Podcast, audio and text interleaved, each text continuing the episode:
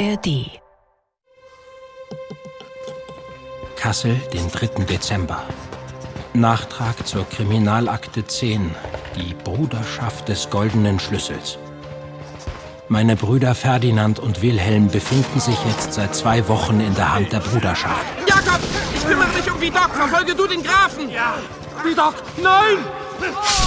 Wilhelm! Zwar konnten wir in letzter Sekunde den hinterhältigen Anschlag gegen Jerome Bonaparte vereiteln, aber im Zuge dieser Aktion gerieten meine Brüder Wilhelm und Ferdinand in die Hände dieser grausamen Geheimgesellschaft. Werter Herr Grimm, Sie mögen sich im Moment in der Sicherheit wiegen, dass unsere Bestrebungen, das Königreich Westfalen von seiner Fremdherrschaft zu befreien, gescheitert sein mögen.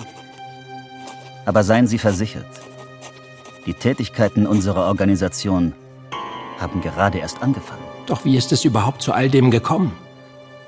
Die dramatischen Ereignisse nahmen wohl ihren Anfang mit unserer Anstellung als Bibliothekare am Hofe König Jerome Bonapartes hier in Kassel.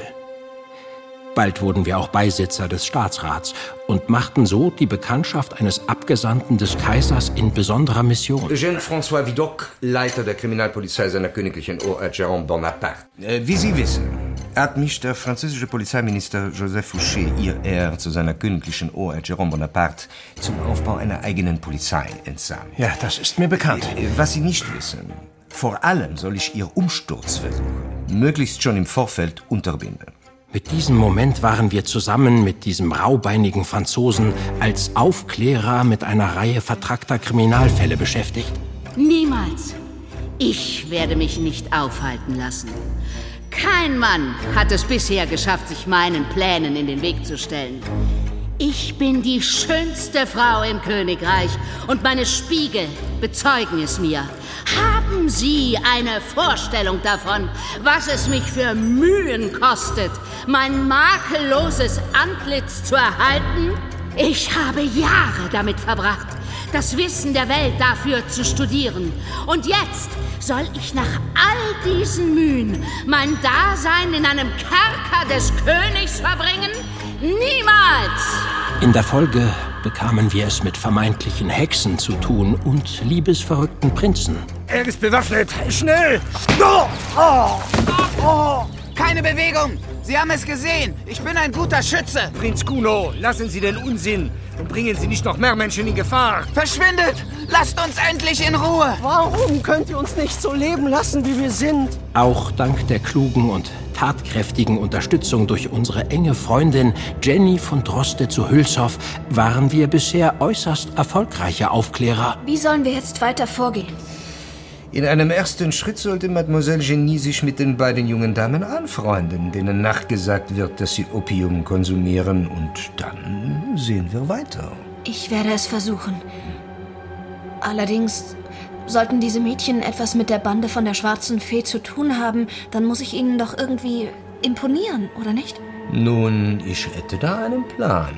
Doch immer wieder waren unsere Kriminalfälle auch mit Umsturzplänen gegen König Jerome Bonaparte verbunden. Dieser Oberst will nicht bis nach Österreich fliehen. Das dient ihm nur zur Ablenkung.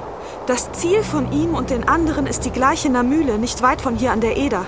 Dort horten sie eine große Menge Schießpulver. Schießpulver? Er will es mitsamt seiner Gefangenen vor dem Palast des Königs zur Explosion bringen.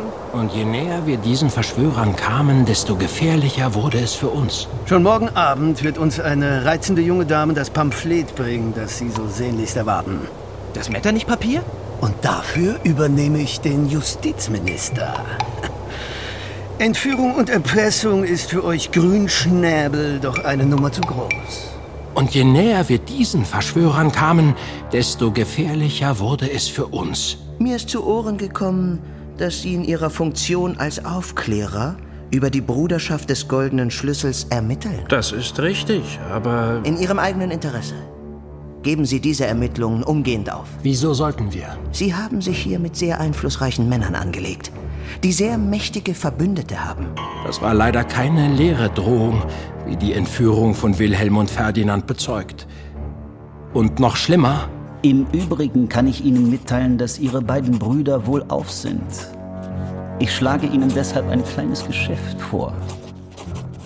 Ich garantiere das Leben ihrer Lieben gegen den einfachen Gefallen, dass sie dem Leben ihres Freundes Eugène François Vidocq ein Ende bereiten. Führen Sie zu Ende, was ich begonnen habe.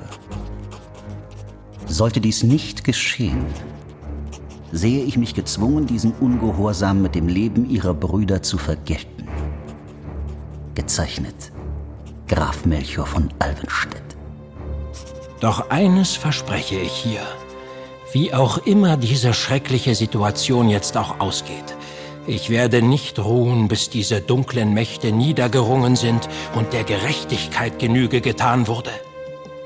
Gezeichnet Jakob Grimm